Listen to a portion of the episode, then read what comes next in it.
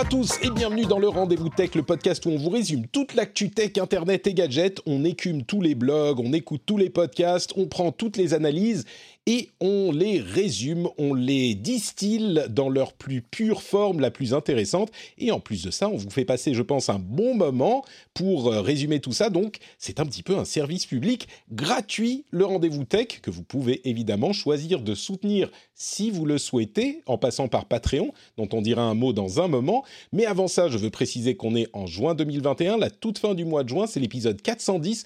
On va vous parler de Windows 11. Alors on en a déjà parlé la semaine dernière, mais la présentation officielle a eu lieu et elle nous a réservé un lot de surprises qu'on va détailler ici avec euh, une petite dose de controverse sur euh, le côté également. On a également euh, des sujets divers dans les news et rumeurs comme le décès de John McAfee qu'on mentionnera un petit peu également.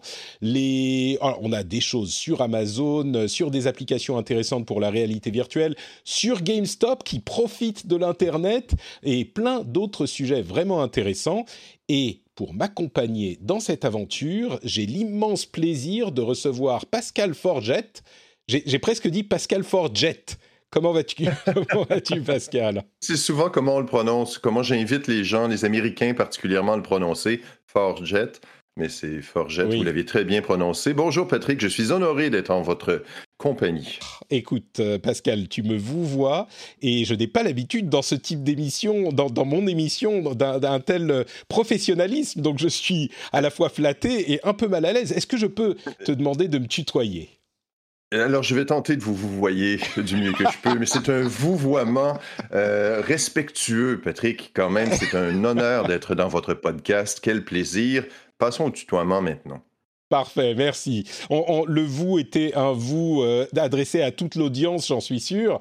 Euh, est-ce que tu peux du coup, alors on, peut, je pense que les auditeurs auront remarqué que euh, je crois que c'est peut-être la première fois, ou en tout cas il est assez rare qu'on ait un Canadien dans l'émission, donc je suis à la fois heureux et honoré de mon côté aussi. Euh, j'ai failli dire à un, résident de la belle province, mais j'ai fait mes petites recherches quand même parce que je me doutais que ça, ça se disait plus, hein, et j'ai eu la confirmation, ah. évidemment c'est un peu colonialiste comme expression, donc ça a été remplacé, ça a été euh, supprimé. Donc je vais pas dire ça, mais le plaisir de t'avoir du Québec, et est-ce que tu peux du coup te te présenter, euh, te présenter aux auditeurs qui ne te connaissent peut-être pas. Tout à fait. Je suis Pascal Forgette. Je suis chroniqueur spécialisé en technologie depuis une vingtaine d'années, euh, à la télé, à la radio, à l'écrit, parce que le marché est petit au Québec, alors on doit être polyvalent. Euh, on, gagne quand même un salaire de misère, mais euh, ça m'a permis de toucher à beaucoup de choses.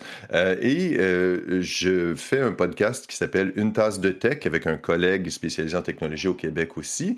Et en faisant mon jogging, ma course, j'écoutais le podcast. Je me suis dit, tiens, je vais écouter la concurrence, je vais écouter les autres podcasts. Et c'est là que j'ai découvert votre podcast. Et là, c'est encore une fois un vouvoiement respectueux. et puis, euh, ça m'a fait plaisir. Je vous ai écrit, je t'ai écrit. Euh, tu m'as répondu et c'est le début, j'espère, d'une belle histoire. Une belle, histoire, exactement. Tout à fait. c'est bah presque romantique.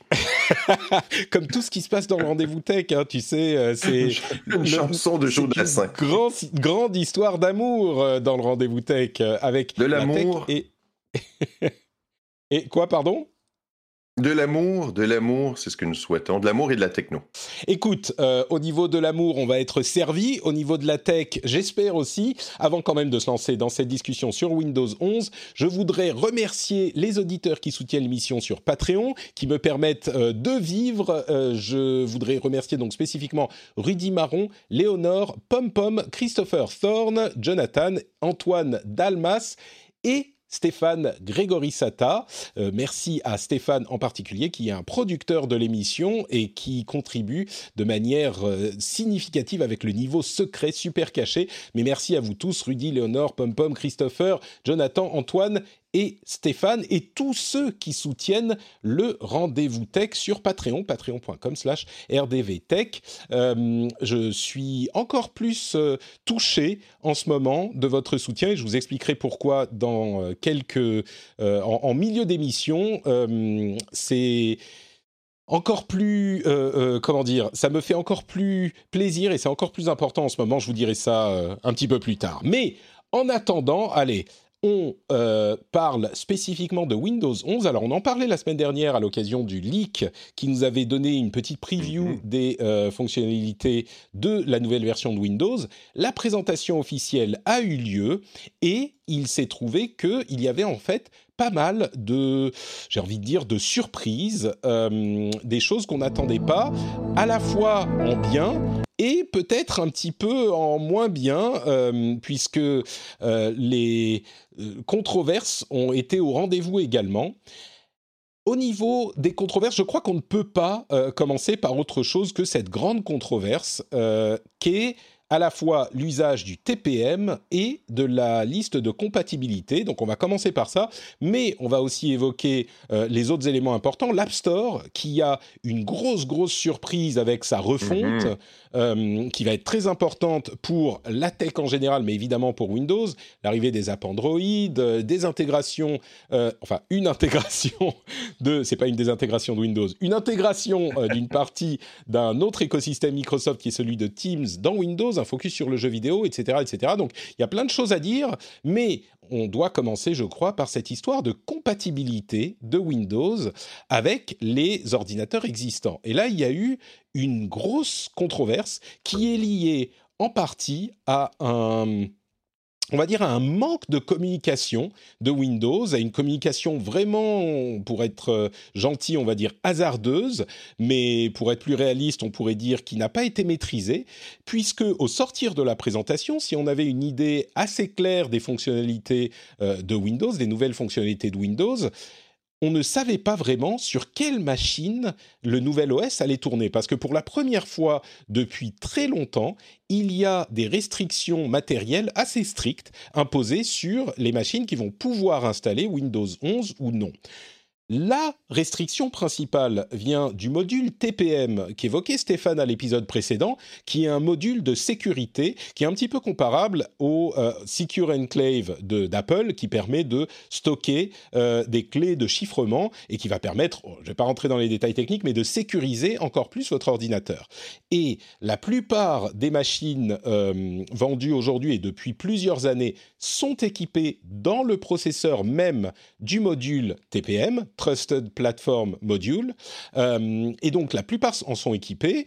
Souvent, euh, le module n'est pas activé et donc euh, certains utilisateurs utilisent l'outil de détection de compatibilité qui a été rendu disponible par Microsoft pour voir si leur ordinateur qu'ils ont acheté il y a un an est compatible ou pas et ils se retrouvent sans aucune précision dans le logiciel de test euh, informé que l'ordinateur n'est pas compatible. Dans la réalité, il l'est. Il faut aller dans le BIOS, enfin dans l'EUFI, et activer ce module. Donc ça, mettons-le de côté pour un moment. C'est surtout le cas quand euh, les, les, gens qui font le test ont des ordinateurs dédiés au jeu. Souvent, on n'active pas ça parce que c'est pas tellement utile. Mais mettons ça de côté pour un moment.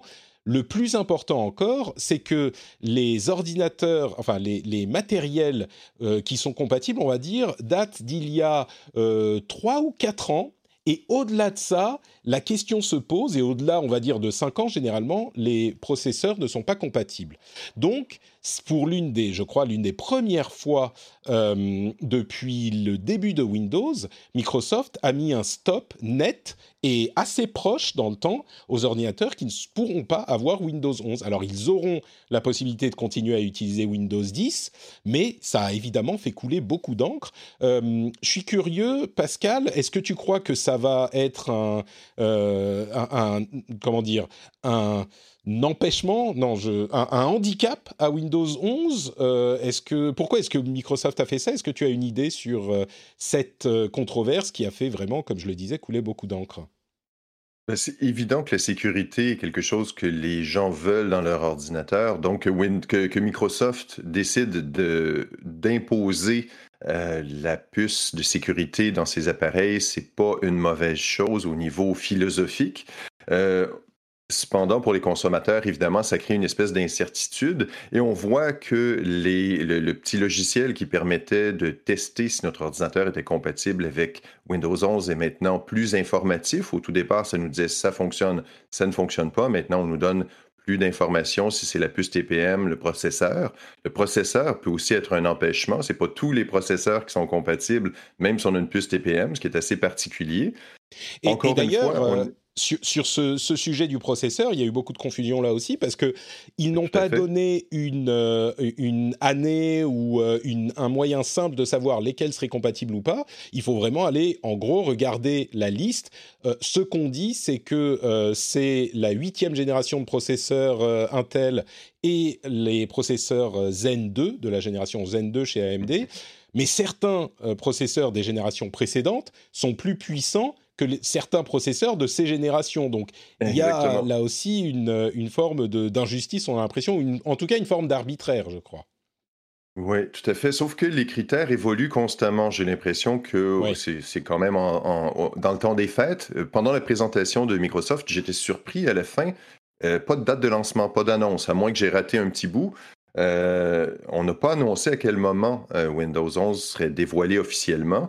Dans un billet de blog de Microsoft, on a appris que c'était dans le temps des fêtes, donc on imagine dans le temps de Noël, peut-être novembre ou décembre, qu'on allait pouvoir se procurer Windows 11. On parle maintenant d'octobre. d'ici là. On parle maintenant d'octobre selon certains, euh, mais ce pas des dates officielles. Ce sont certains qui communiquent sur Twitter, des employés de Microsoft qui communiquent sur, sur Twitter, qui laissent entendre que peut-être le 20 octobre. Mais là encore, on n'a pas de, de, communication officielle, effectivement, comme tu l'as noté. Ouais. Exactement. Donc, octobre, c'est quand même euh, près, c'est pas, pas demain.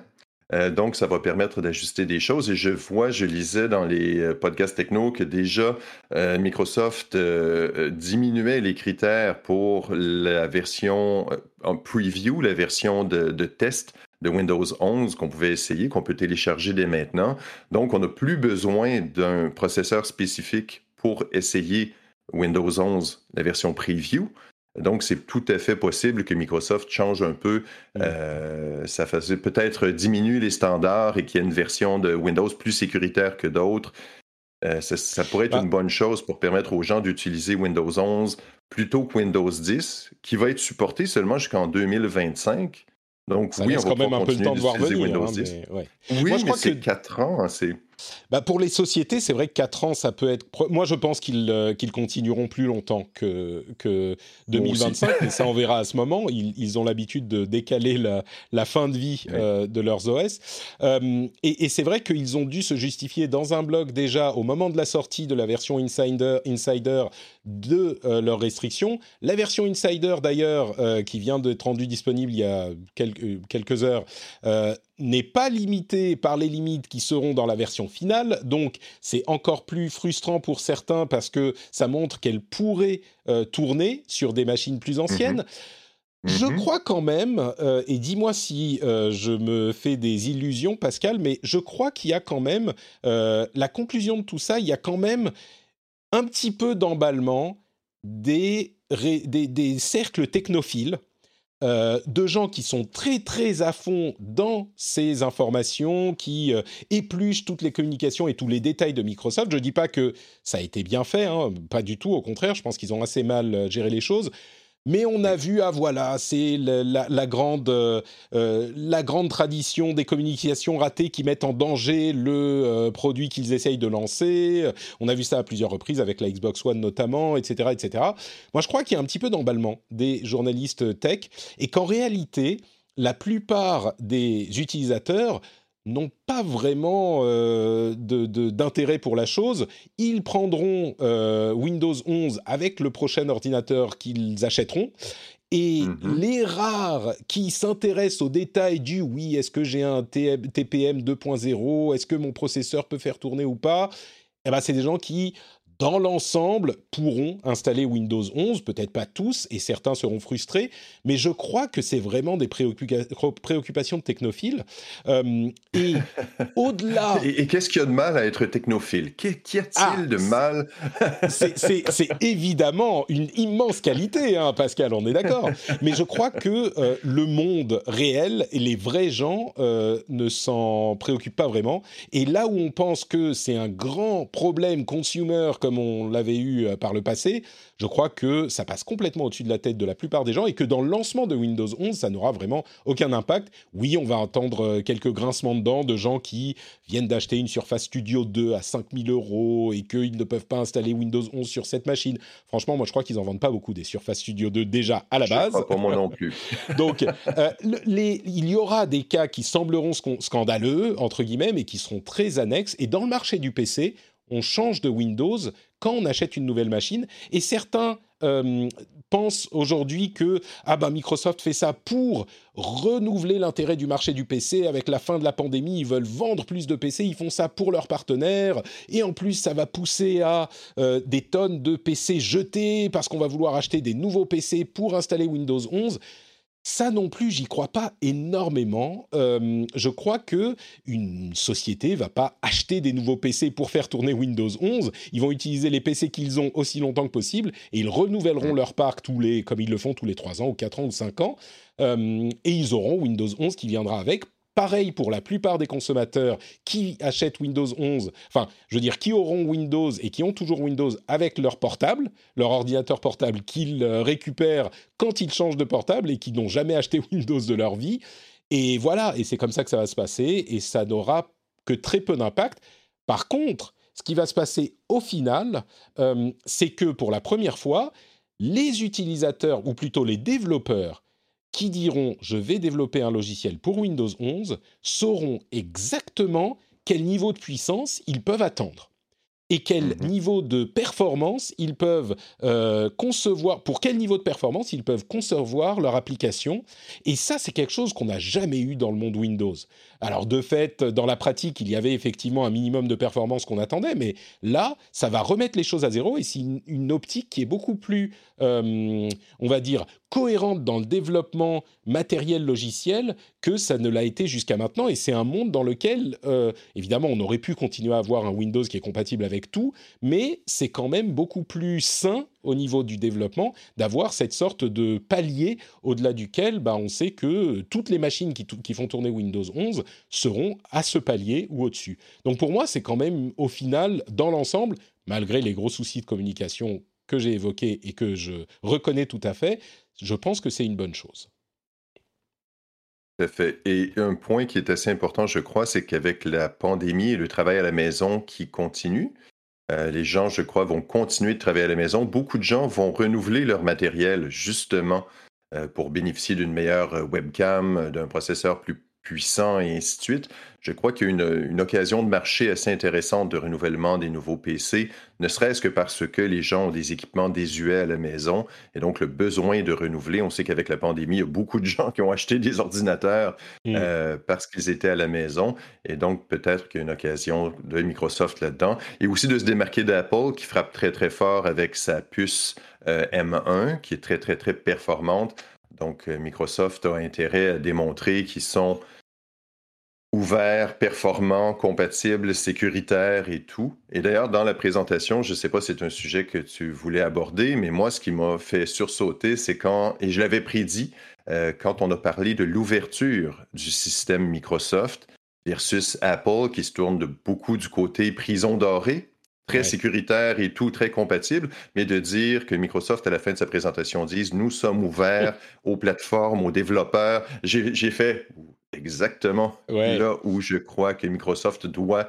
performer tout à fait, c'est ce que disait euh, Satya Nadella à la fin de la conférence, euh, et on peut revenir dessus dans une seconde. Je voudrais juste préciser sur la question des achats de matériel. Euh, beaucoup de mhm. gens pensaient qu'avec la fin de la pandémie, ou ce qui commence à être le début de la fin de la pandémie, les gens allaient arrêter ces achats de machines en plus. En réalité, les prédictions sont très différentes. Comme tu le dis, Pascal, les gens ont pris l'habitude de travailler de chez eux et pendant la pandémie, beaucoup d'entre eux ont utilisé une vieille machine qu'ils avaient depuis longtemps. Ils disaient bon bah je vais faire ça pendant la pandémie mhm. et puis euh, voilà après je m'en servirai plus. Et ils se rendent compte que bah ce travail de chez soi risque de durer et qu'il est plus utile d'avoir une machine plus performante. Et donc les prévisions d'achat en dehors même et avant même l'annonce de Windows 11 étaient déjà selon les cabinets d'analystes euh, étaient déjà euh, à la hausse, enfin continuaient à être importantes. Donc Bien sûr, peut-être que l'arrivée de Windows, 11 augmentera euh, cette tendance. c'est possible, mais c'est pas que ah ça y est le marché se cassait la gueule et Microsoft est arrivé avec Windows 11 pour redorer les euh, carnets de commandes des constructeurs. c'est pas la tendance que ça prenait en tout cas. Mais comme tu le dis, il y a d'autres éléments euh, qu'il faut évoquer, des éléments extrêmement importants. Celui notamment de l'App Store avec euh, cette idée de Nadella qui arrive à la fin de la conférence et qui dit nous mhm. sommes un écosystème ouvert. Il a fait des citations euh, il faut que je retrouve celle que j'ai notée. Le monde a besoin d'une d'une plateforme plus ouverte, une qui permette à n'importe quelle application de devenir une plateforme elle-même, euh, comme le web qui est né sur Windows. Alors le web qui est né sur Windows, je pense que Tim Berners-Lee aurait quelque chose à redire là-dessus, mais euh, c'est vrai que le nouvel App Store de Windows va être extrêmement ouvert. On se posait la question la semaine dernière de euh, comment est-ce que Windows, comment est-ce que Microsoft va gérer cet App Store s'ils veulent intégrer toutes les types, tous les types d'applications, eh bien, ils ont fait l'impensable, c'est-à-dire que si jamais vous mettez une application dans l'App Store de Microsoft et que dans cette application vous utilisez votre propre moteur de commerce, c'est comme ça qu'ils l'ont appelé, donc votre propre mhm. système de paiement, eh bien Microsoft prendra 0% de commission. Ce qui veut dire que, euh, contrairement à ce qui se passe du côté de l'App Store sur iOS bien sûr, et même sur Android, eh bien Microsoft vous laisse mettre l'application que vous voulez, qu'elle soit une vieille application Windows, une application euh, euh, UWP, je me perds dans mes acronymes, euh, et ou une application PWA. PWA, c'est les applications qui, font, qui sont en fait des sites web qui peuvent fonctionner hors ligne. Il y en a plein, plein, comme Discord ou Slack ou ce genre de choses. Donc, tous les types d'applications pourront vivre dans l'App Store de Microsoft et ils ne requièrent aucune commission si vous utilisez votre propre système de commerce. Leur commission est fixée à 15%, si je ne m'abuse, 12 ou 15%, quelque chose comme ça. Euh, et donc, ils font le pari. En fait, ils s'adaptent à la situation qui est la réalité, que peu de gens utilisent l'App Store parce qu'il est euh, trop contraignant et il ne fonctionne pas sur ordinateur de bureau comme il fonctionne sur les mobiles, parce qu'on a d'autres habitudes et il y a d'autres euh, types d'utilisation. Et donc ils disent, bah, venez dans notre App Store, vous n'avez aucune contrainte. Si vous voulez utiliser notre système de commerce, eh ben, on prendra une commission de 15%, ce qui est a priori assez euh, juste parce que on pense parfois que 15% c'est beaucoup. en réalité, ce type de, de, de, système est assez, enfin, assez onéreux. On est dans ce type de frais euh, quand on veut gérer les paiements. Et puis en plus, il y a les prises de tête, les mots de tête euh, des gestions de ces paiements, telle application fonctionne, tel système ne fonctionne pas, etc.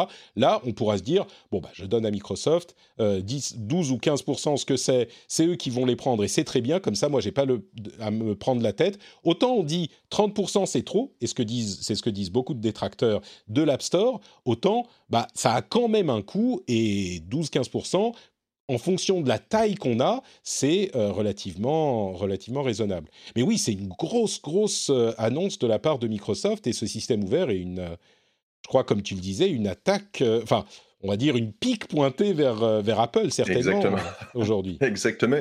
Et en plus, on a même mentionné qu'on pouvait offrir un pourboire aux développeurs ce qui est assez particulier parce qu'on s'entend qu'un pourboire, ça peut souvent être, euh, ça, donne l'impression que c'est un, don de charité, mais en même temps, pour les petits développeurs, euh, quelques dollars un peu par-ci par-là, quelques euros, ça peut faire une énorme différence dans la vie d'un petit développeur qui fait une application spécialisée pour euh, recevoir plus facilement des sous.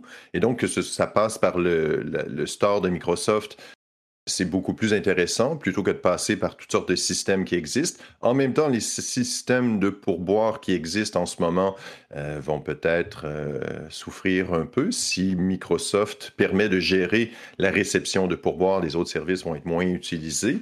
Euh, en même temps, si ça peut permettre à plus de développeurs de recevoir des sous, c'est tout à fait noble. Et en plus, on a annoncé qu'on pouvait aussi utiliser des applications Android dans son ordinateur qui pourraient rouler de façon native. Et là, les deux bras me sont tombés. Euh, effectivement, assez surpris. C'était, c'était très étonnant euh, que Android soit inclus dans l'App Store euh, Microsoft. Alors, c'est, c'est, c'est un App Store euh, qui est inclus dans l'App Store Microsoft, un App Store Android, mais pas l'App Store Google et donc pas les Google Play Services, euh, pas toute la suite de services Google qui du coup permet de vous traquer, mais l'App Store Amazon. Et euh, ça a fait, disons, se poser des questions à un certain nombre de euh, commentateurs.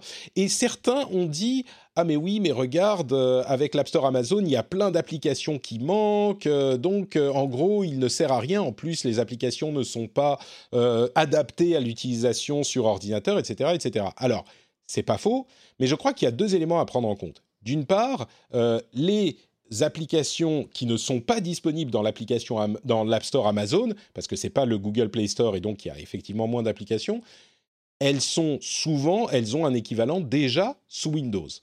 Donc c'est des, problèmes théoriques, on va dire. Euh, c'est un problème théorique qui, dans la pratique, ne se retrouve pas vraiment. Euh, les, applications qu'on va vouloir installer sur Android, ça va être des applications très spécifiques. Il y a cette application qui n'est pas dispo sur Windows ni sur le web. Bon, bah, je peux quand même l'utiliser sur Windows grâce à cette, euh, ce petit outil. Euh, ça sera une, une utilisation très spécifique. D'autre part, on pourra sideloader ces applications, donc installer directement une APK, une application en dehors de tout App Store un petit peu dangereux parfois, mais ça sera possible. Et enfin, euh, le fait que l'App Store euh, Amazon soit disponible sur euh, Windows ouvre l'intérêt de l'App Store Amazon, on va dire même décuple l'intérêt de l'App Store Amazon. Donc je pense qu'il y a beaucoup de développeurs. Il y a probablement voilà. Il y a probablement beaucoup de gens qui se sont dit il y a un App Store Amazon. Beaucoup de gens ont probablement découvert l'existence de cet App Store dans leur téléphone euh, mais du coup, euh, quand il sera sous, sur Windows aussi, bah, beaucoup de développeurs qui le, considéraient comme quelque chose d'assez inutile se diront Ah, euh, bah, je vais le mettre aussi sur l'App Store Amazon parce qu'il est sur Windows. Et donc, il va s'étoffer, je pense, assez vite. Oui, je crois que ça va être une belle. Euh, c'est une option surprenante et je, crois simplement que ça démontre l'ouverture de Microsoft, premièrement, d'attirer l'attention sur son store, qui est malheureusement pas aussi développé que celui d'Apple. Je pense que les utilisateurs du côté d'Apple téléchargent la majorité de leurs applications maintenant du store, de la boutique d'Apple. Du côté de Windows, c'est un peu plus. Euh, euh, délicat. C'est pas toutes les applications qui s'y retrouvent. La boutique n'est pas très, très, très intéressante par moment pour trouver, pour découvrir des applications. Euh, mais si on met l'accent là-dessus, on peut assurer plus de sécurité aux utilisateurs et surtout une découverte plus facile et surtout le téléchargement de toutes les applications, que ce soit celle euh, de euh, Adobe, que ce soit celle de, de le jeu, c'est Discord, pas, Discord, c'est le, jeu justement Fortnite qui a de la difficulté à payer un pourcentage élevé. Donc, on pourrait peut-être le télécharger par le App Store de Microsoft. Mais c'est intéressant ce que tu dis parce que justement, ces exemples que tu donnes, ils existent déjà sous Windows. Tu vois, Fortnite, il existe sous Windows. On va pouvoir avoir justement l'Epic Game Store ou le Steam euh, Game Store qui sera dans le euh, store Windows et qui donc seront des stores dans les stores. Mais ils ont, euh, on a Adobe, on a Fortnite, on a toutes ces choses-là. Alors, ils ont montré l'exemple de TikTok. C'est vrai que TikTok, il n'est disponible euh, que en, en, application web. C'est moins pratique que euh, l'application téléphone. Donc là, ça sera peut-être utile. Mais je crois que ça sera limité euh, quand même, dans un premier temps en tout cas. et puis, il y a aussi un élément, c'est que avec tous les changements d'interface dont on parlait la semaine dernière et qu'ils ont développés dans leur présentation avec des choses très pratiques comme les, les applications qui se réarrangent en fonction de l'orientation, en fonction de la taille de l'écran, mmh. en fonction de si on est connecté à un, écran ou pas, euh, si on a une tablette, un portable. Toutes les... En fait, l'interface, pour résumer ça, s'adapte complètement à votre utilisation et à la taille ou la mobilité de votre utilisation. Alors, on n'est pas jusqu'au niveau du téléphone mobile, bien sûr, mais euh, là, on a un, écosystème, enfin un OS qui s'adapte beaucoup, beaucoup plus à différents euh, types d'affichage, différents types d'appareils. Euh, et donc, je pense que c'est très important à ce niveau-là aussi et que dans certains cas, peut-être que les applications euh, mobiles pourront être utiles si on a l'équivalent d'une tablette ou un 2 en 1 ou quelque chose comme ça. je précise quand même que dans les démos qu'on a eues, l'animation des fenêtres, des déplacements, etc., n'était pas très très fluide, donc je suis pas convaincu de la qualité de l'expérience utilisateur, mais on verra, euh, on verra ce que ça donne quand on testera. Euh, Nous sommes à des mois du lancement officiel. Nous sommes quand même à des mois du, du, lancement officiel, donc il y a matière à amélioration d'ici là. Complètement. Euh, bon, on va passer sur les autres éléments un petit peu plus rapidement. il y a Teams qui est intégré Windows.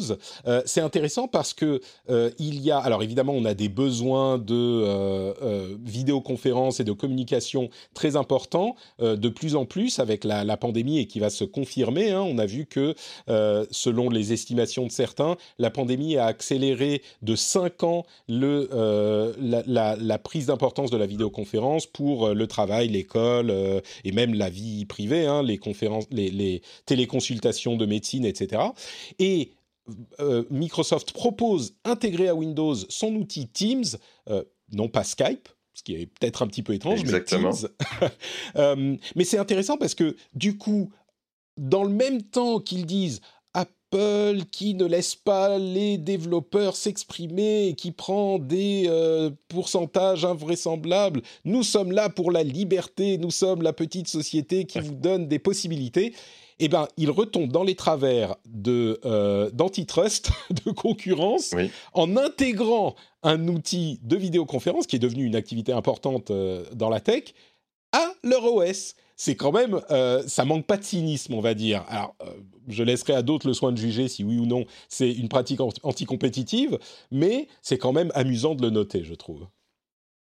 Exactement. J'ai peur que Microsoft se fasse un peu taper sur les doigts là-dessus.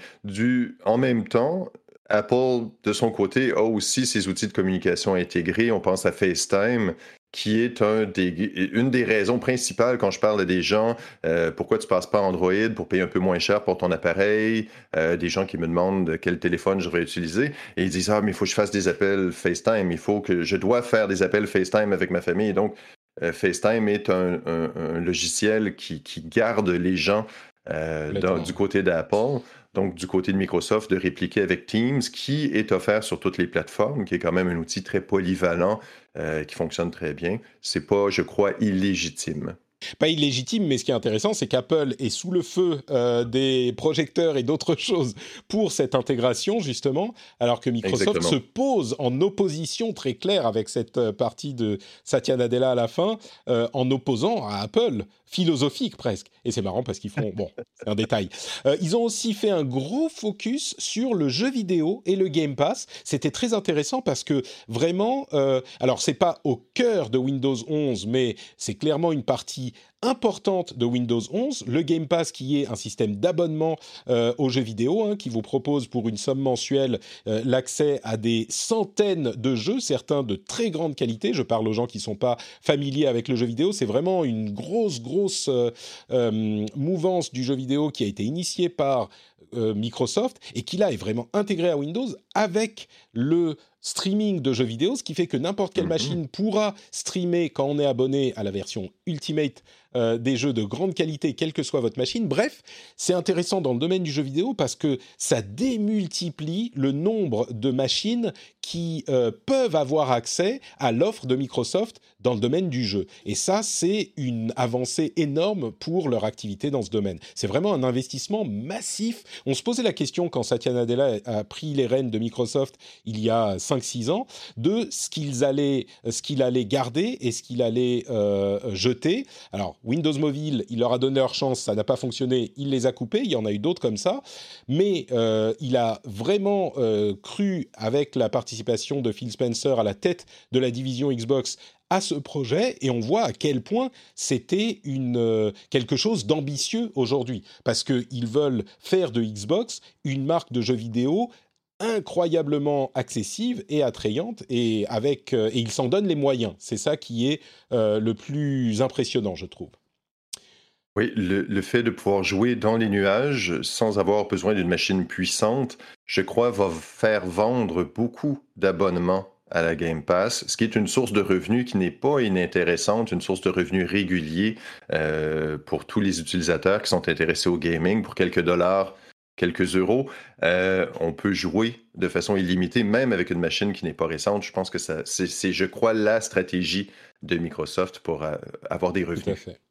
Et d'ailleurs, euh, on parle de Windows 11, mais c'est dans la réalité, euh, cette option est déjà disponible puisque Microsoft vient d'annoncer que le streaming, euh, le cloud gaming, le cloud streaming pour ces jeux est désormais disponible dans tous les marchés ou enfin dans 22 marchés différents, donc dans, dans, les plus importants. Et, donc en réalité, on peut déjà aller sur euh, son site euh, web Xbox ou même sur son appareil euh, iOS et commencer à jouer directement. mais évidemment, le fait que ça soit intégré à Windows 11 facilitera la chose pour, la plus, pour beaucoup d'utilisateurs. Donc voilà, je crois qu'on a fait un petit peu le tour. Alors évidemment, on ne peut pas tout, tout, tout euh, couvrir. Euh, on me mentionne dans la, dans la chat-room effectivement qu'il y a des fonctionnalités dans Windows 11 qui améliorent l'expérience de jeu avec des, euh, choses du domaine du HDR, du, le Direct Storage qui permet d'accélérer en fait le chargement des textures et des données de jeu en les passant directement du disque dur la carte graphique. Bon, tout ça, c'est des choses qui sont peut-être un petit peu trop techniques, mais euh, c'est pas uniquement le Xbox, il y a vraiment dans l'architecture de Windows également des choses intégrées de la console Xbox qui vont euh, améliorer la qualité des jeux. Donc euh, ça, ça jouera, si vous m'excusez le jeu de mots, euh, pas mal aussi. Donc voilà, et en conclusion, je crois qu'on pourrait dire que la bonne nouvelle pour Microsoft la semaine dernière, c'était pas concrètement l'annonce de Windows 11, mais c'était plutôt le fait que Microsoft est devenue la deuxième société américaine à atteindre la valeur boursière de 2 billions de dollars après Apple.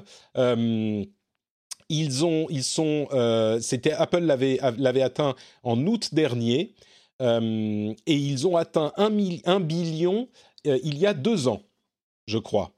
Euh, si je ne me trompe pas. Donc on est à 2 billions de dollars de valeur boursière chez Microsoft après euh, Apple il y a à peu près un an. En gros, euh, les gens ont confiance dans cette société et dans son avenir. On va dire les choses comme ça. C'est fou quand même de penser qu'Apple était à un moment presque en faillite, ou du moins dans les années 2000, ça n'allait pas très très bien financièrement. Ah, on peut le dire vraiment en faillite. Hein. Et, c'est Microsoft, qui les a sauvés. Oui, pardon. Exactement, Microsoft qui est un géant, Microsoft qui a perdu un peu du poil de la bête et qui tout d'un coup revient euh, à 2000 milliards de dollars de valeur. Donc les deux sociétés sont quand même étonnamment, même si on entend moins parler de Microsoft par rapport à Apple, euh, Microsoft va très, très, très, très bien. Et c'est comme. C'est surprenant quand on en parle aux gens. Euh, les gens ne croyaient pas que ce serait aussi euh, égal euh, Apple et Microsoft après toutes ces années. Ouais, donc ils sont tous les deux autour de 2 billions aujourd'hui. bah écoutez, je voudrais vous dire un petit mot, cœur à cœur, bouche à oreille, non, c'est un peu bizarre. Non. Mais je, suis un peu mal à l'aise, Patrick. On se connaît à peine. je parle euh, à tout le monde, aux auditeurs. Euh, il y, a vraiment, vous savez, votre soutien. Je suis pas une grande société. Je suis pas quelqu'un qui vient de la radio. Je suis pas quelqu'un qui vient de la télé. Euh, J'ai pas un background dans la presse. Je suis juste un gars qui aime la tech qui essaye de bien comprendre et de bien expliquer, de vous faire passer un bon moment. Et je crois que depuis quelques années, vous savez, maintenant, ça fait quelques années que je vis grâce à votre soutien.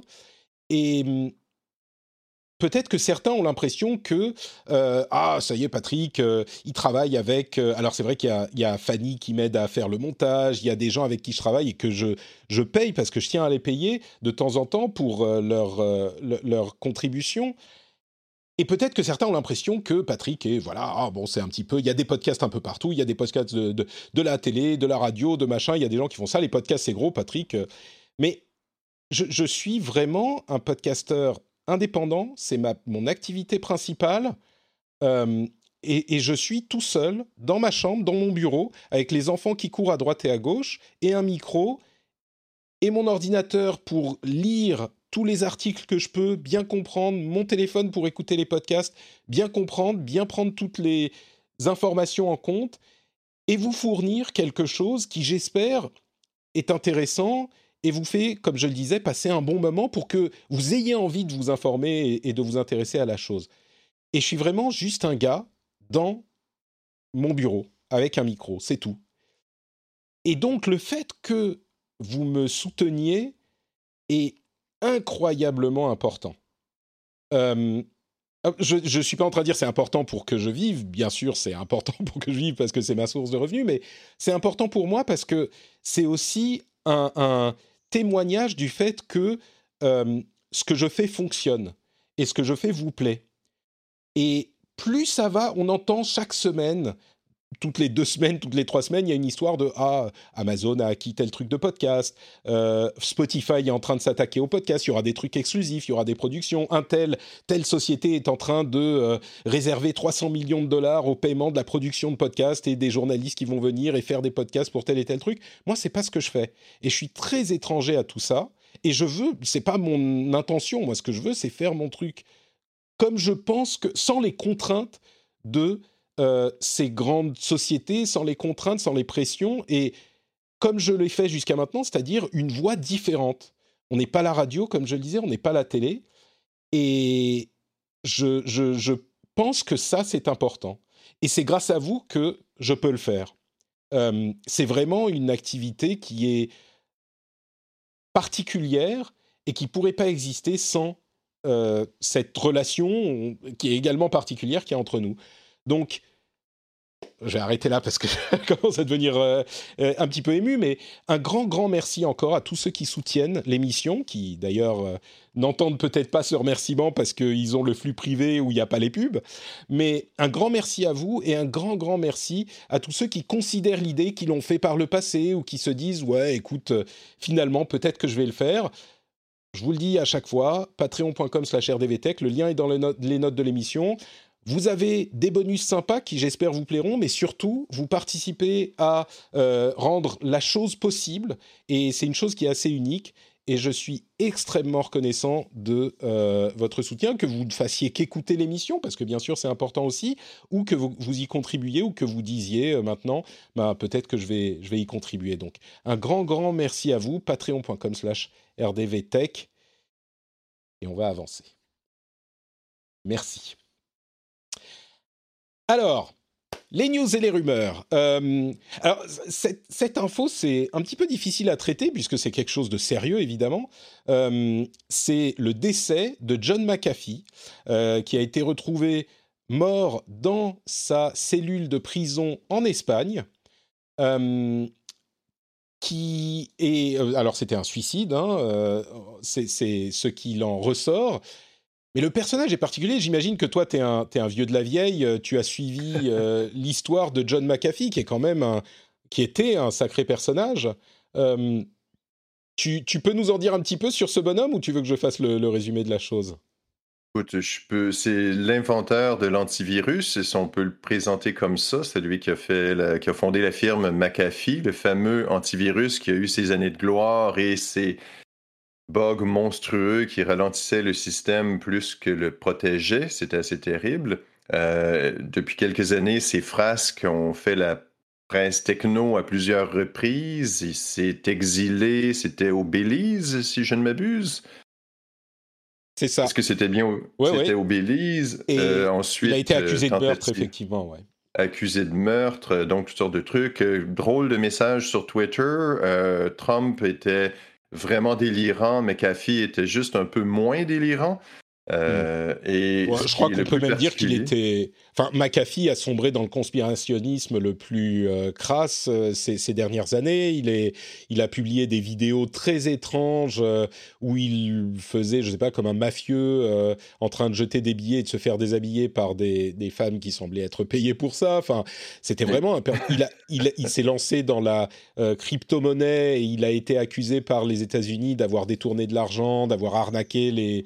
Enfin, clairement, c'est une personne qui avait des, des problèmes psychologiques euh, assez graves. Il a dit je ne, me, je ne me suiciderai jamais si un jour je disparais. Euh, vous, vous saurez que euh, ça, ça, a été comme Harvey Weinstein. C'est lui qui s'est qui s'est suicidé aussi. Tout à fait. Tout à fait. Il s'est même fait un tatouage pour indiquer qu'il n'était pas suicidaire. Euh, le, symbole de dollar est whacked. Pour dire, regardez, si on me, on me trouve suicidé, je ne suis pas suicidaire. C'est assez étrange parce qu'évidemment, les conspirationnistes vont dire il s'est fait faire le tatouage, donc il n'était pas suicidaire. Je me dis que ce, faire ce genre de tatouage est peut-être signe que ça va pas très très bien. Je ne suis pas psychologue, mais j'étais un peu euh, surpris. Et donc, il se suicide en prison alors qu'on mm. devait le, euh, l'expatrier, qu'on devait le, rapatrier aux États-Unis euh, pour régler des petits problèmes de fisc, de fiscalité. c'est un peu ah, particulier.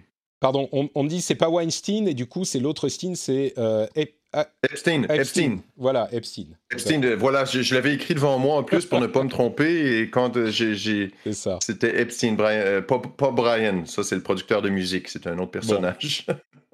Donc euh, voilà, c'était un petit peu. Bon, c'est surtout, euh, il y, a, toute cette seconde partie de sa vie euh, à John McAfee qui est, qui est très étrange, mais c'est surtout, comme tu le disais, un petit peu l'inventeur de l'antivirus. Son premier antivirus, c'était même. C'était avant Windows 95. Donc c'était vraiment. Il a eu un, éclair de génie. Il a fait d'autres choses intéressantes dans sa vie, mais. bon, il, il, termine sur quelque chose d'un petit peu d'un petit peu étrange, on va dire. Et d'ailleurs, même sur son compte Twitter, après sa mort, il y a un grand Q euh, de QAnon qui a été posté. Donc on est là, on, est, on va avoir droit à euh, John McAfee n'est pas mort euh, pendant des, décennies, je pense. Et surtout, ça a été associé à un contrat intelligent. Je ne sais pas si tu as vu la crypto-monnaie signe de dollar WACT sur Ethereum. Un contrat intelligent qui, paraît-il, pourrait libérer des documents confidentiels que McAfee avait si la crypto-monnaie atteint un certain niveau. Alors là, on tombe dans le délire total. Euh, je me dis, euh, quelle belle façon de susciter la controverse après son décès. Mhm. On est d'accord. Euh, l'autre, alors, allez, une série de sujets un petit peu plus légers. Oui, d'ailleurs, on me dit, dans la chatroom que je devrais laisser le segment que je supprime d'habitude pour parler du Patreon dans la, partie, dans le, flux privé. Donc euh, certains patriotes me disent tu devrais le laisser. Donc euh, bah, peut-être que pour, euh, pour celui-ci, je vais le laisser. Donc voilà, si vous l'avez entendu, vous saurez pourquoi. une société de réalité virtuelle qui semble faire quelque chose de très intéressant. Ça va plaire à certains, moi en tout cas ça m'intéresse. c'est une société qui s'appelle Trip, T-R-I-P-P, qui essaye de reproduire des expériences psychédéliques grâce à la réalité virtuelle, évidemment sans l'utilisation de, drogue. Euh, c'est une, c'est juste qu'ils ont levé de l'argent. Ils ont levé 11 millions de dollars. C'est leur première levée. Et généralement, je parle pas de ces levées de de, euh, de, financement parce que c'est souvent pas très intéressant. Mais là, ça m'a permis de voir qu'il existait une société qui essayait de créer des expériences psychédéliques ou qui se rapproche autant que possible des expériences psychédéliques euh, et de psychotropes simplement grâce à la réalité virtuelle. Et là, moi, je dis euh, Banco, je suis tout à fait partant. Il y a un grand enthousiasme en ce moment aux États-Unis, des tests qui se font sur l'utilisation de substances psychotropes euh, pour soulager, entre autres, les syndromes post-traumatiques, la mm. dépression, des trucs comme ça. Donc, je crois que c'est dans l'air du temps. Euh, il y a un livre qui a été publié récemment sur les bienfaits de tout ce qui est psychotrope et ses expériences euh, euh, de sortie du corps et ainsi de suite pour euh, prendre conscience de son soi-même et régler toutes sortes de problèmes. donc, je crois que ça pourrait marcher très fort, cette application, du moins susciter beaucoup de, de, de, buzz. Et surtout, c'est pas illégal, alors c'est bah, ça. Les gens vont en profiter. Exactement, exactement. Amazon semble être en train de développer un nouveau produit pour sa gamme Kindle qui serait un Kindle pliable qui se comporterait donc mhm. comme un livre. Ça t'a parlé, toi, Pascal? J'ai une grande fascination pour le papier électronique, le e-paper pour euh, les tablettes, pour écrire, pour lire. Et je crois qu'il manque encore euh, le, la liseuse idéale. Euh, et euh, les améliorations en papier électronique sont énormes au cours des dernières années, beaucoup plus réactifs, euh, bien meilleur contraste. Et donc d'avoir un livre électronique qui s'ouvre comme un vrai livre, pourrait enlever l'espèce de dernière résistance à tous ceux qui disent je préfère la sensation et l'odeur du papier, des notions bien romantiques, mais qui, euh, quand on a goûté à une liseuse qui permet d'avoir des centaines de livres à portée de main, je pense euh, je, aux étudiants, je pense à, euh, donc d'avoir une liseuse qui, se, qui serait idéale. Ça m'a parlé beaucoup. Ouais. Je comprends. Alors, c'est quand même pas la sensation du papier, mais déjà le fait de devoir l'ouvrir, ça pourrait, parce qu'il y a vraiment cette. Euh, c'est pas de la fétichisation, mais il y a vraiment cette sensation de, de tactile, de physique que euh, de nombreux amoureux du livre euh, bah, qu'ils regrettent, à qui il, manque quand ils utilisent une liseuse. Là, ça serait une partie de la chose peut-être à, suivre en tout cas. GameStop, vous vous souvenez, hein, on en parlait en début d'année, je crois, de cette euh, euh, affaire complètement invraisemblable de euh, comment les qualifier? De sympathiques utilisateurs de Reddit qui faisaient monter l'action de GameStop pour faire perdre de l'argent à des investisseurs qui qu'on pourrait qualifier de mal intentionnés. et donc, ils faisaient monter le cours de l'action GameStop alors que cette société est a priori en grande difficulté eh bien, figurez-vous que euh, GameStop a, grâce à cette action à valeur très élevée, réussi à faire, il y a quelques jours, 1,1 milliard de dollars. Après avoir euh, récupéré environ 500 000 dollars il y a quelques mois de ça. Donc ils ont récupéré 1,5-1,6 euh, milliard de dollars ces derniers mois. En faisant quoi? Eh bien en émettant plus d'actions ils ont profité de euh, l'effervescence, de la folie, on peut le dire, autour de cette action pour en émettre plus qu'ils ont vendu très très cher. Ils ont récupéré 1,5 milliard de dollars. Alors, ils vont essayer d'utiliser cette euh, coquette somme pour faire des investissements pour l'avenir, pour essayer de euh, sécuriser leur position. On ne sait pas exactement dans quelle direction ils vont aller parce que le jeu vidéo reste, on va dire, en train de se diriger vers le numérique plus que les boutiques physiques qui est l'activité principale de GameStop. Mais euh, je trouve que c'est une belle histoire parce que on se disait il y a, je sais pas, bah, au moment où on en parlait, comment est-ce que GameStop peut bénéficier de euh, cette montée du cours de l'action? Et ben voilà, on a eu la réponse. Ils ont simplement émis plus d'actions et ça a duré suffisamment longtemps. Il y a eu suffisamment d'intérêt pour qu'ils puissent vendre ces actions euh, pour un bon prix. Donc bien joué à eux la spéculation à partir de rien. Comme quoi on peut faire de l'argent. On dit que l'argent ne pousse pas sur les arbres. Dans ce cas-ci, GameStop a fait beaucoup de sous avec de la pure spéculation. Il n'y a rien de concret, il n'y a rien de, qui, a été fait. Euh, je crois plutôt que les patrons vont se payer de beaux parachutes dorés, des beaux bonus de performance et je ne crois pas que le modèle d'affaires de GameStop, qui était basé sur des boutiques physiques, à l'ère de la dématérialisation des achats et du jeu en ligne et ainsi de suite, je ne suis pas certain que GameStop va, va, peut-être hmm. rester une marque fantôme pendant bien des années, mais je ne crois pas qu'on va retrouver euh, des boutiques GameStop ou une boutique en ligne GameStop euh, Écoute, moi je veux croire en cette belle histoire et je veux croire qu'ils vont réussir à, faire quelque chose d'autre. Euh, alors c'est pas évident, hein, bien sûr, parce que 1,5 milliard c'est beaucoup, mais c'est pas, ça permet pas de faire absolument ce qu'on veut. Euh, mais j'espère qu'ils vont réussir à faire quelque chose. Je sais pas quoi, mais quelque chose et qu'ils réussiront à s'en sortir. Maintenant, je, tu sais, je, je, je cheer for the underdog. Je, je, je suis euh, là pour encourager le, le perdant. Donc, euh, Ils vont offrir une boutique dans Microsoft, euh, dans, Windows 11. Exactement. La boutique GameStop dans Windows 11.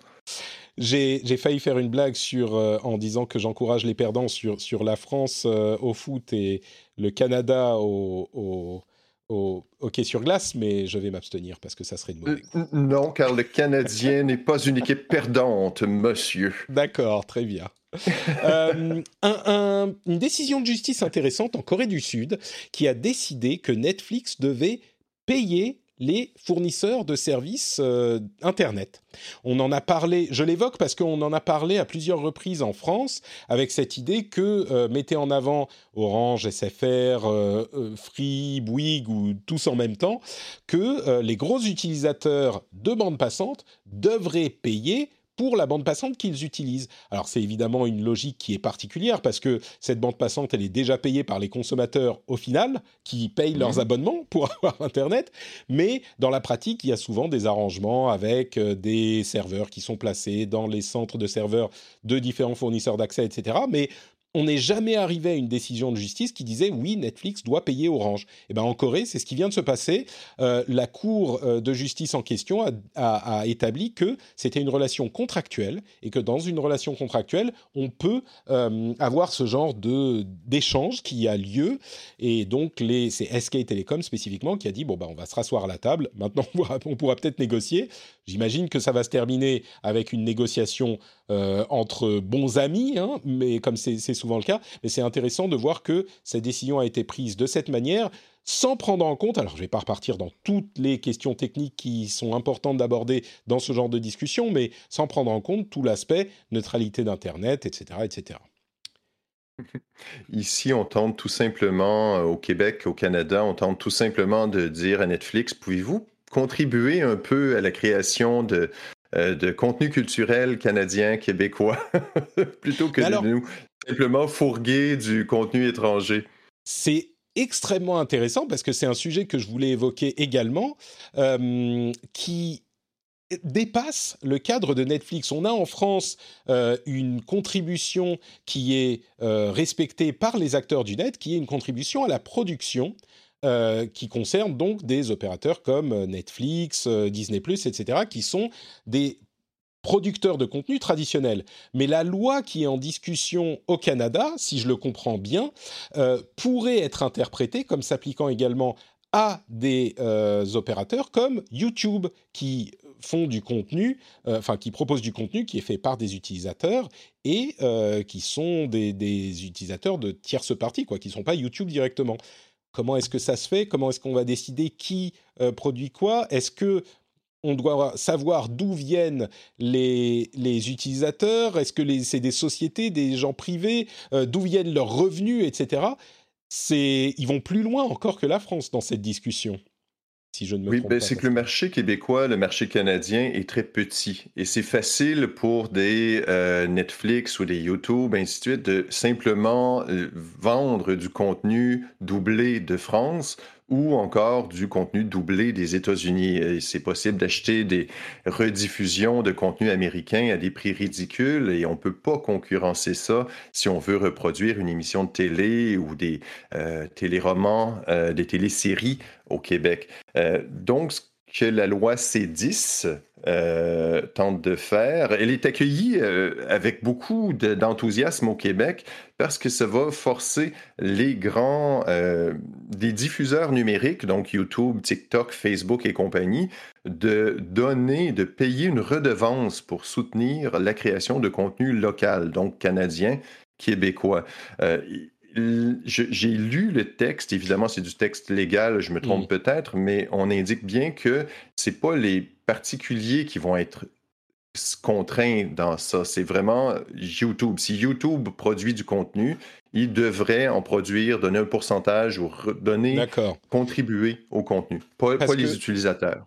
L'article que j'ai lu euh, sur, euh, sur euh, que je dise pas de bêtises, c'était Bloomberg, parlait du fait que du coup, il faudrait savoir quels revenus proviennent d'où, et donc quels revenus proviennent du Canada, quels revenus proviennent d'autres zones, et que ça incluait du coup, on, parle aussi de découvrabilité du contenu canadien, comment le pousser plus, qui va faire partie de ce... C'est disons que nous, en France, on a l'habitude de ces idées avec les producteurs de contenu un petit peu plus traditionnels comme Netflix, euh, un petit peu moins avec YouTube. Il y a des nouvelles questions qui se posent dans ce contexte, mais tu me confirmes que ça s'appliquerait bien à YouTube également, et pas uniquement à des producteurs traditionnels comme Netflix que je dis Ce, que, ce que je comprends, ça pourrait s'appliquer à YouTube s'ils produisent du contenu YouTube. Maintenant, tout le monde devient producteur de contenu. Euh, Amazon produit du contenu. Euh, Amazon aussi serait considéré là-dedans. Euh, simplement de s'assurer que si euh, qu'un pourcentage des revenus est utilisé pour produire du contenu local. Euh, c'est quelque chose au Québec qui est très, très important dans le, pour faire vivre le fait francophone au, Canada. Il faut qu'il y ait des ristournes, il faut qu'il y ait une façon d'encourager. Encore une fois, c'est controversé. L'opposition du gouvernement n'est pas pour parce qu'on voit, on voit ça comme de la censure et tout. Euh, J'ai pas lu les petits caractères du texte de loi, mais grosso modo, l'idée est de donner, euh, d'encourager les grands diffuseurs numériques à contribuer, alors que mm. les diffuseurs traditionnels, les diffuseurs télé, radio, ainsi de suite, doivent diffuser du contenu canadien, doivent diffuser du contenu québécois. Et donc, c'est pour que les mêmes règles s'appliquent pour éviter la concurrence déloyale des diffuseurs américains, des, gros euh, services numériques euh, internationaux, disons. Donc en fait, on est dans une situation qui est assez proche de celle qu'on a en France euh, au final. D'accord. Alors, quelques news un petit peu plus rapides, assez intéressantes. Google est en train de lancer le Play Media Experience Program qui réduit la part de leur commission à 15% pour les développeurs d'applications qui vont développer des applications qui s'adapteront à différents types d'appareils. C'est-à-dire qu'il faudra que leur application ne soit pas uniquement adaptée au téléphone, mais aussi aux tablettes, aux deux en un, etc. etc. C'est une manière intéressante de prendre en compte la, euh, les problématiques de commission qui se posent sur tous les stores en ce moment. D'ailleurs, ils, mm. ils, ont déjà suivi, emboîté le pas à Apple pour dire euh, les développeurs qui gagnent moins d'un million par an ne payeront que 15%. Euh, et bien là, c'est pour ceux qui gagnent plus, mais ça les encourage euh, à adapter euh, leurs applications à tout type d'appareil. Et du coup, ça rend l'écosystème Google plus euh, plus viable dans tous les différents types d'appareils et ça aide les développeurs avec une commission moins élevée. C'est assez malin, je trouve, de la part de Google. C'est un petit peu du gagnant-gagnant. Euh, on a aussi, je vais, je vais passer rapidement sur ces quelques news et puis tu me diras après ce que tu penses de certaines si euh, tu as des, choses à ajouter évidemment. Euh, Instagram est en train euh, d'implémenter la possibilité de poster des mises à jour depuis le web.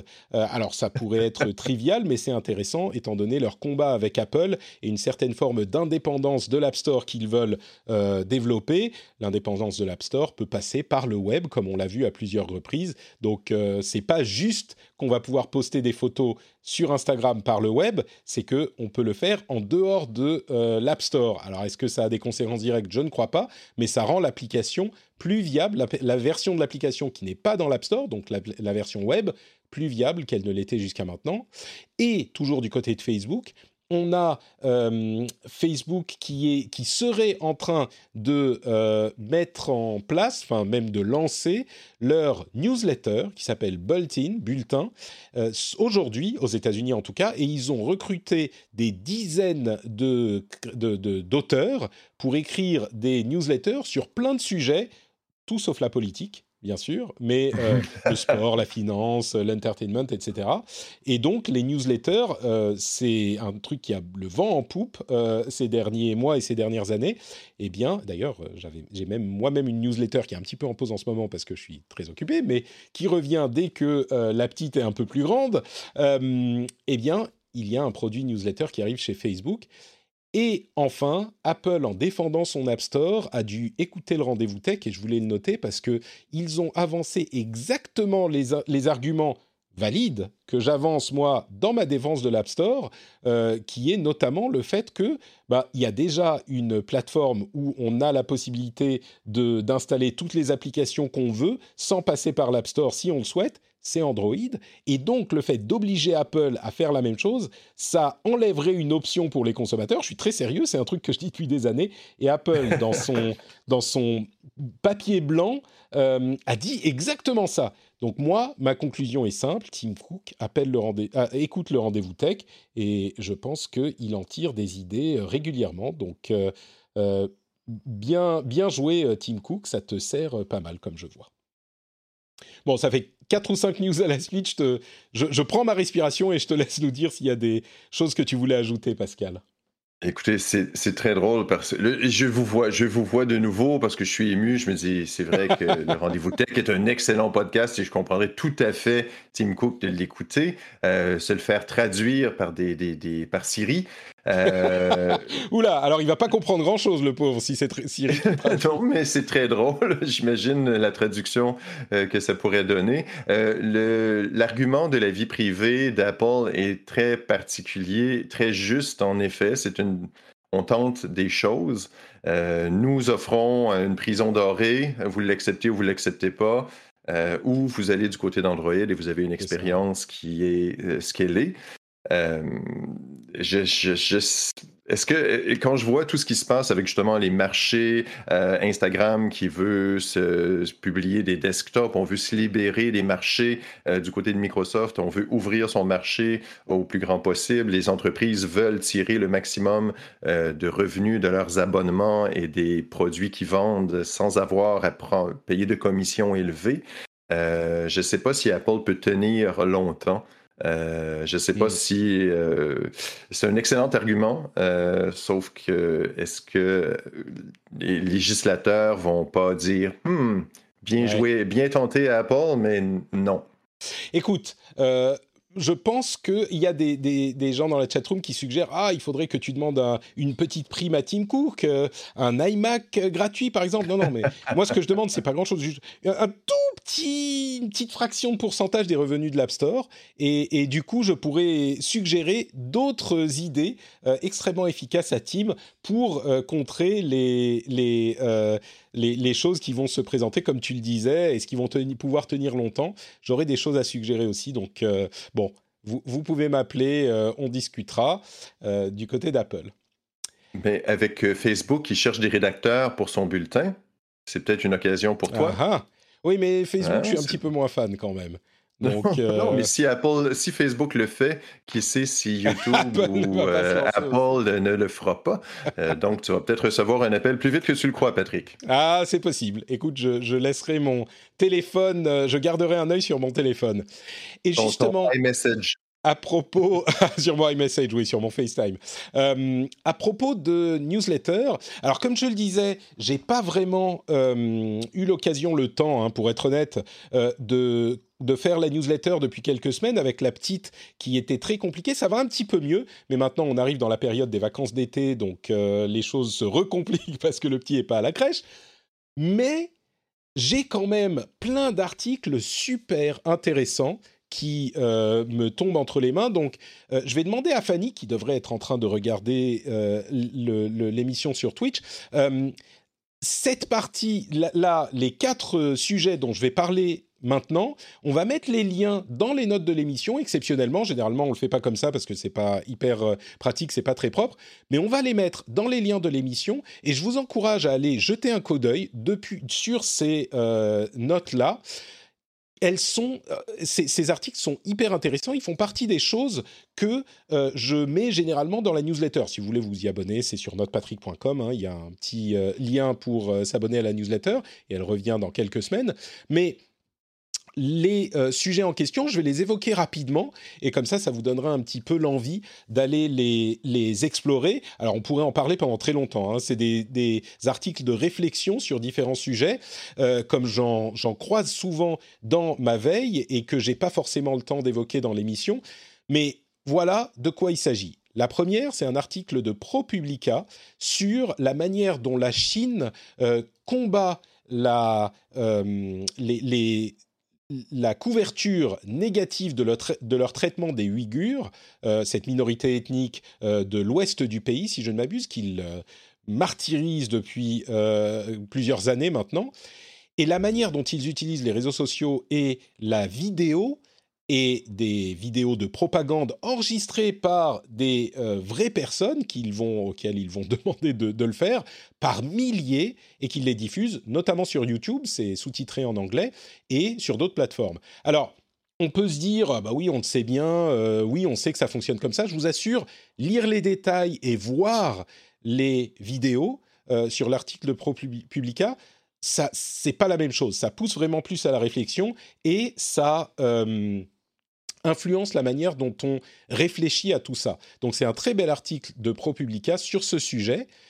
On a en deuxième article euh, bah, un truc qui est lié, qui est un article de Vox sur un papier qui vient d'être publié par des chercheurs de différents domaines d'activité qui disent il faut considérer l'arrivée des réseaux sociaux et la libération de l'information en quelque sorte comme une urgence humanitaire absolue, enfin une urgence, je, paraphrase, hein, mais comme une urgence humanitaire au même titre que euh, l'écologie ou certains problèmes biologiques comme la pandémie, etc. Ils disent c'est une chose qu'on touche un petit peu du doigt et, de, la langue et de la bouche euh, dans mmh. notre langage régulièrement, l'importance qu'ont pris les réseaux sociaux et cette abondance d'informations et ce mélange entre ce qui est vrai et ce qui n'est pas vrai, on le sait et on l'entend depuis un bon moment, mais dit comme ça, ça prend une euh, importance différente.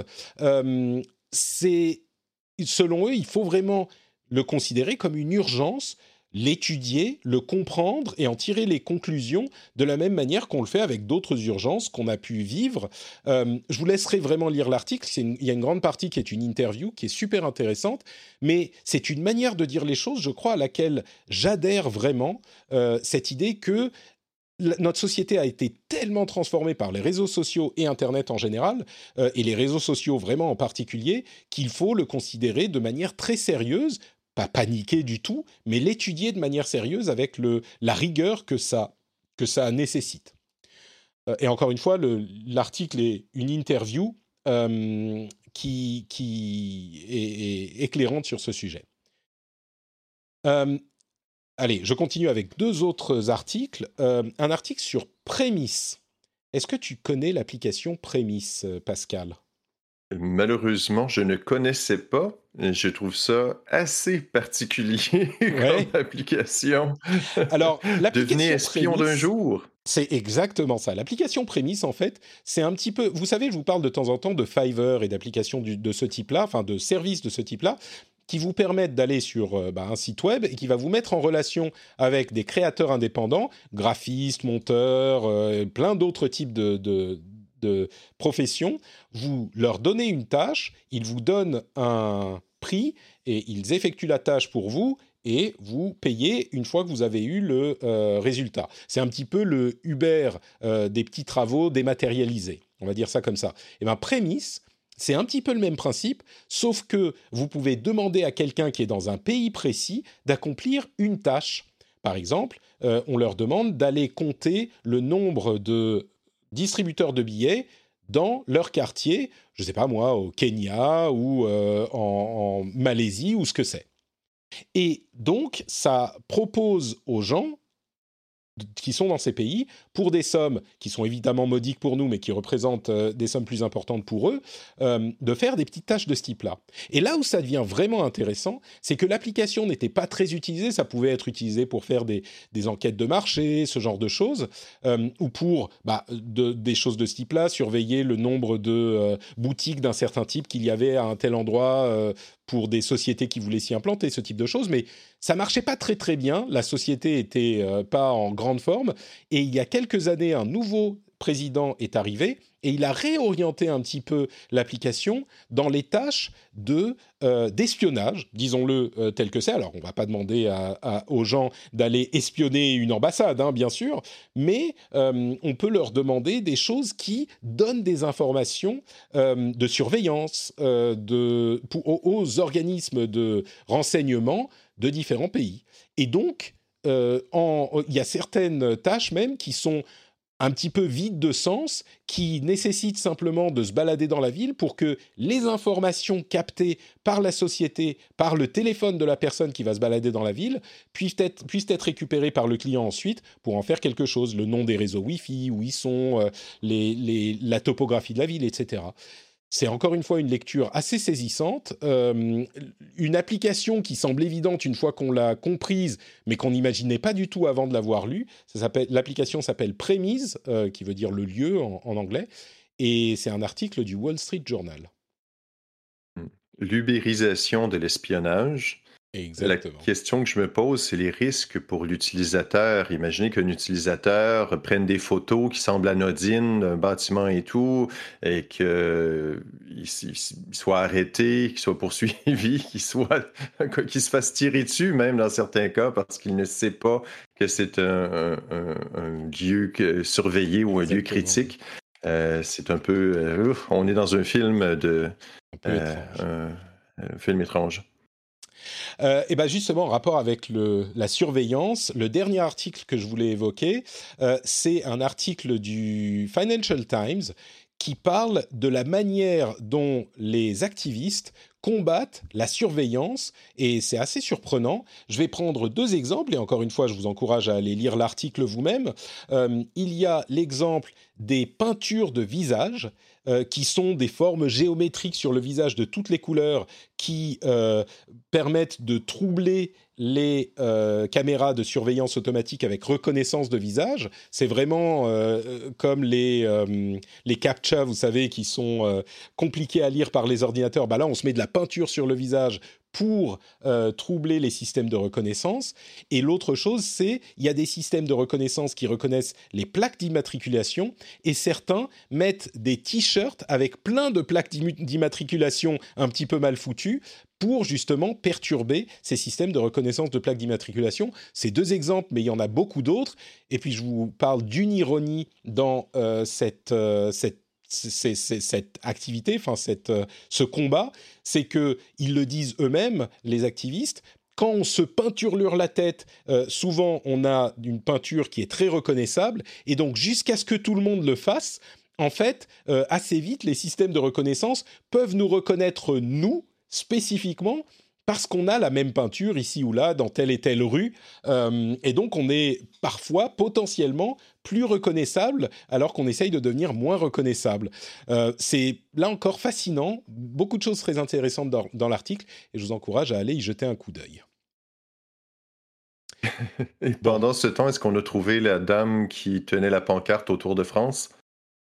Euh, je ne sais pas de quoi tu parles parce que je ne suis pas le Tour de France. De quoi s'agit-il? oh, vous, un crash majeur causé par une personne sur le côté du peloton avec une affiche assez visible qui est devenue euh, euh, partout. Euh, le, le, le, mime euh, c'est assez particulier. Donc, je me demandais qu'une dame avec un, look si particulier, avec une affiche énorme, euh, on la cherche toujours. Donc, il y a encore euh, possibilité de vivre anonymement dans une société libre. Peut-être que Prémisse sera utilisé pour envoyer des gens à la recherche de cette pauvre dame avec sa campagne. Pancarte, je vais y arriver. Donc voilà pour les gros articles newsletter, newsletter euh, worthy. Euh, on va conclure avec quelques sujets, suite de sujets qu'on a déjà évoqués. Là aussi, je vais aller euh, assez vite. D'abord sur la question des élections. par Internet, du vote électronique. on en a parlé très longuement dans l'after show de la, de la semaine dernière. je peux vous confirmer qu'il y a eu tous les... En fait, Plusieurs articles euh, ont été publiés sur le sujet. Euh, un pas, sur Stanblog, le, blog de Tristan Nito. Euh, un qui était publié sur... Attendez que je dise pas de bêtises. bref, quoi qu'il en soit, je peux vous assurer que tous les gens qui sont penchés là-dessus arrivent à la même conclusion. Même ceux qui disent ah bah oui ça serait bien quand même, quand ils étudient la chose de manière un petit peu sérieuse, et j'en ai j'en ai vu quelques-uns, la conclusion au final c'est ah ouais, mais en fait, euh, on ne sait pas faire aussi sûr que, le vote traditionnel avec papier pour tout un tas de raisons, et euh, on n'est pas encore en mesure de proposer les choses euh, à l'échelle dont on, ça serait nécessaire. Et en gros, ce que la, meilleure interprétation possible, c'est on n'est pas encore peut-être dans 5 ou 10 ans, donc voilà, que ça règle le, débat.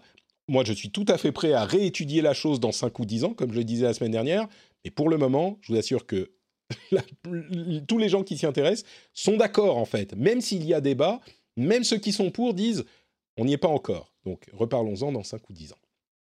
Le blockchain n'est pas une solution. N'est pas une solution pour tout, ça c'est sûr. Exactement. Les gens disent toujours blockchain, vote, vote numérique, blockchain, ça va bien se passer. Non, c'est pas tout à fait ça. Il y a d'autres problèmes. Euh, un nouvel, une nouvelle étude montre que l'énergie consommée par Internet, et ça a fait beaucoup de débats, surtout au début de la pandémie, en fait, est assez exagérée par les... C'est une méta-étude, en fait, qui étudie les études précédentes Beaucoup de gens partent de principes qui ne se vérifient pas dans la réalité quand ils essayent d'estimer la consommation d'Internet. D'une part, le fait d'augmenter la, euh, la résolution n'augmente pas vraiment la consommation des matériels qui sont déjà établis.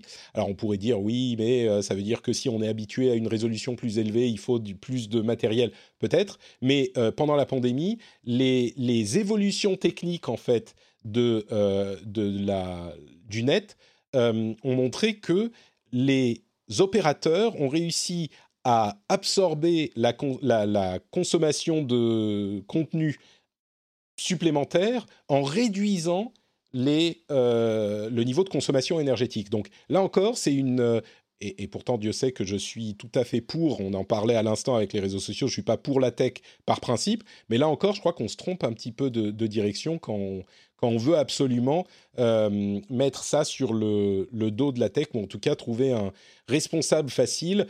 Croyez-moi, euh, enfin croyez-moi, non, ne me croyez pas, mais à mon avis, euh, il est extrêmement important de se battre contre la consommation d'énergie et de la réduire, ça on est complètement d'accord.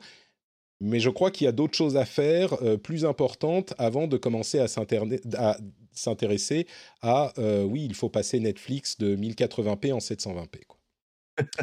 Tout à fait d'accord là-dessus. Euh, le Bitcoin est tombé en dessous des fatidiques 30 000 dollars par Bitcoin. Euh, certains prédisaient la fin de, enfin une, chute encore plus accélérée. Il semblerait que ça soit déjà en train de, de, remonter. Vous vous souvenez, on en parlait parce que la Chine est en train de faire la chasse aux fermes de minage. Bon, c'est descendu en dessous de 30 000. J'ai l'impression que c'est en train de remonter. Euh, certains prédisaient que si ça descendait en dessous de 30 000, ça allait forcément descendre en dessous de 7 ou 8 000. En tout cas, ce qui est sûr, c'est ce, que ceux qui ont acheté du Bitcoin il y a, un ou deux mois euh, sont peut-être en train d'avoir de, des sueurs froides maintenant. Moi qui croyais payer ma retraite avec mes Bitcoins, non, je n'y arriverai pas. Ce qui m'étonne, c'est que le cours baisse alors que si l'offre est diminuée, normalement, le prix devrait augmenter. Je, ne comprends pas pourquoi le prix baisse parce que le minage baisse.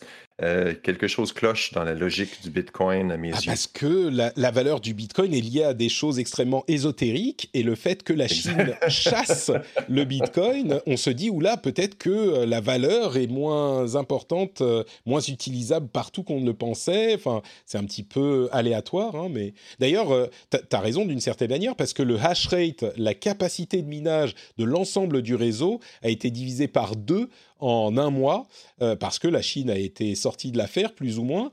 Et donc, ça veut dire que euh, les gens qui sont encore dans le game euh, vont avoir plus de chances de récupérer des bitcoins jusqu'à ce que le, le, taux de trouvage soit ajusté. Ça devrait arriver bientôt, mais oui, c'est un truc qui, qui s'adapte, quoi.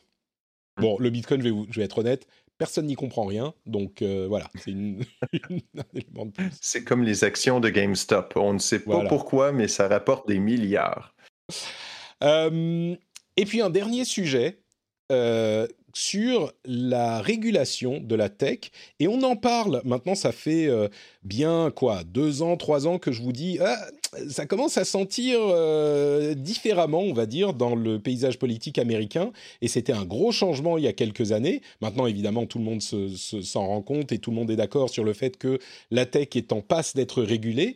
Euh, il y a six euh, alors comment on dit, bill, ces projets de loi qui ont été passés par euh, le comité judiciaire américain, six différents, qui font différentes choses pour euh, gérer la tech et essayer de faire en sorte qu'elle soit moins puissante qu'elle ne l'est aujourd'hui. Alors, elle touche des domaines très différents. Certains euh, empêche les grandes sociétés tech d'acquérir ce qui pourrait être des concurrents, euh, ce qui d'ailleurs euh, fait prédire à certains que ça va baisser l'innovation parce que l'une des solutions pour une startup, c'est que les gens se lancent en se disant bah, je veux devenir le prochain Google, mais si j'y arrive pas, je pourrais être racheté par Google. Donc ils se, ils se, ont ça comme filet de sécurité. Bref, il y a vraiment six projets de loi différents le sujet, c'est pas de les étudier, mais simplement de dire là, ça commence à tomber. Euh, en plus de ça, à la FTC, euh, la Federal Trade Commission, qui est un pouvoir de une société, une société, euh, un organisme de régulation administratif américain, ils ont élu une Madame Kahn, je crois, qui est une chercheuse, une ancienne, enfin une économiste. Je ne veux pas dire de bêtises, donc je vais m'abstenir, mais qui est vraiment très pro séparation de ces grandes sociétés. Euh, donc il y a vraiment une volonté politique de calmer les ardeurs des euh, grandes sociétés. Et à côté de ça, la, FTC avait lancé un procès contre Facebook en disant qu'ils ils avaient des pratiques monopolistiques. Et les tribunaux américains viennent de donner leur décision en disant vous n'avez pas suffisamment bien prouvé qu'ils qu'ils étaient en situation de monopole. Euh, donc votre procès est mis de côté pour le moment. Euh, suite à ça, l'action de Facebook est remontée de 4,2%.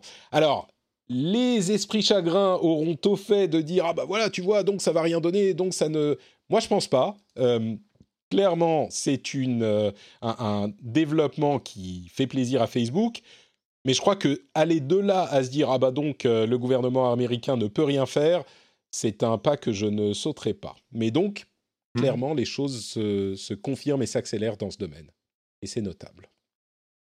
Y aura-t-il plusieurs Facebook dans quelques années? Est-ce qu'on devra diviser et comment euh, ces mmh. gigantesques euh, services? C'est une question intéressante à laquelle je n'ai absolument pas de réponse. Donc, on verra comment. Je crois que peu de gens en ont, parce que du moment qu'on fragmente les services, on diminue son intérêt, et donc euh, on est contre-productif. On est, c'est plus euh, à l'avantage du consommateur d'avoir un, Facebook divisé, par exemple, par région ou par continent euh, ou par marché. je crois que ça n'aiderait personne, et je crois qu'ils sont des bons arguments pour défendre tout ça. Oui, je crois que c'est même pas forcément l'intention des régulateurs, euh, mais c'est vrai que euh, diviser Facebook, euh, ne serait-ce qu'entre Facebook et Instagram et WhatsApp, en faire des entités différentes, peut-être que ça pourrait aider, peut-être pas. Moi, j'ai vu une, opinion assez intéressante. Qui, disait, c'était, je crois encore dans le Wall Street Journal, qui disait le fait de séparer ces sociétés en plusieurs sociétés n'a pas grand intérêt. C'est pas ça qu'il faut faire. Ce qu'il faudrait faire, c'est rendre les services interopérables, euh, les obliger à établir des standards qui feraient que, bah, si on veut être sur Facebook, on peut être sur Facebook. Si on veut être sur, euh, euh, je sais pas moi, Friendbook, on peut être sur Friendbook et créer de la concurrence en brisant non pas les sociétés, mais les murs qu'ils ont construits autour euh, des données qu'ils ont réussi à acquérir, euh, nos relations entre nous étant euh, une partie de ces données. Et j'ai trouvé ça assez intéressant, ça pourrait être effectivement une approche peut-être plus productive que ce vers quoi on se dirige en ce moment. Et là, j'espère vraiment que Tim Cook et sa traduction de Siri écoute, euh, que Mark Zuckerberg écoute aussi, traduit par je ne sais qui, euh, cette excellente idée euh, de, du podcast. Écoute, c'est une idée de, du Wall Street Journal que je vais oh, m'approprier, évidemment. je crois que c'était lui, hein, John McKinnon. mais oui, oui, c'est le rendez-vous tech. là, sur, ce sur quoi je suis d'accord, Pascal, c'est que tout le monde devrait écouter le rendez-vous tech. Donc, ce euh, que je vais vous encourager à faire, tous ceux qui écoutent l'émission en ce moment, c'est euh, le fait de, de, dire à vos amis, à votre famille, écoutez le rendez-vous tech, vous serez au courant de tout ce qui se passe dans la tech d'important et euh, en plus, pendant une heure, vous allez passer un bon moment quand vous êtes en train de euh, faire le ménage, de faire vos courses, euh, d'essayer de ne pas écouter vos enfants qui crient dans la chambre d'à côté, ce genre de choses. Vous vous mettez le rendez-vous tech dans les oreilles et tout va mieux. Et en plus, vous vous informez. Franchement, pourquoi ne pas faire ce choix? Il n'y a pas de raison, vous allez faire ce choix, c'est évident. Donc, recommandez-le à vos amis. ça sera une bonne action pour peut-être pas l'humanité, mais en tout cas pour la compréhension de la tech. Comme on l'a vu, c'est quelque chose de très important aussi. Pascal, un grand merci d'avoir euh, participé à cet épisode avec moi. Alors j'ai beaucoup parlé à la fin, je m'en excuse, mais il y avait beaucoup de choses à présenter plutôt qu'à discuter. Si on en avait discuté, ça aurait pris quoi? 4 heures, 5 heures? Est-ce que la prochaine fois on fait ça, Pascal? C'était une expérience merveilleuse. Merci. Je vais retourner au vouvoiement. Vous avez été fantastique. Euh, j'espère que tous les gens ont eu un excellent moment aussi de complicité techno euh, avec vous. Est-ce que, et, avec toi aussi, euh, et justement, est-ce que tu peux dire aux auditeurs où ils peuvent te retrouver dans, sur Internet et à des heures un petit peu moins indues? Euh, sur pascalforgette.com, mon site web personnel, sur le podcast Une tasse de tech, euh, qui est avec euh, Alain McKenna, un collègue journaliste. c'est sensiblement, la formule est sensiblement la même que le rendez-vous tech, mais avec une approche évidemment plus québécoise, plus axée sur les startups. et ça, on revient en août, mais il y a déjà beaucoup d'épisodes qui sont offerts sur YouTube, entre autres.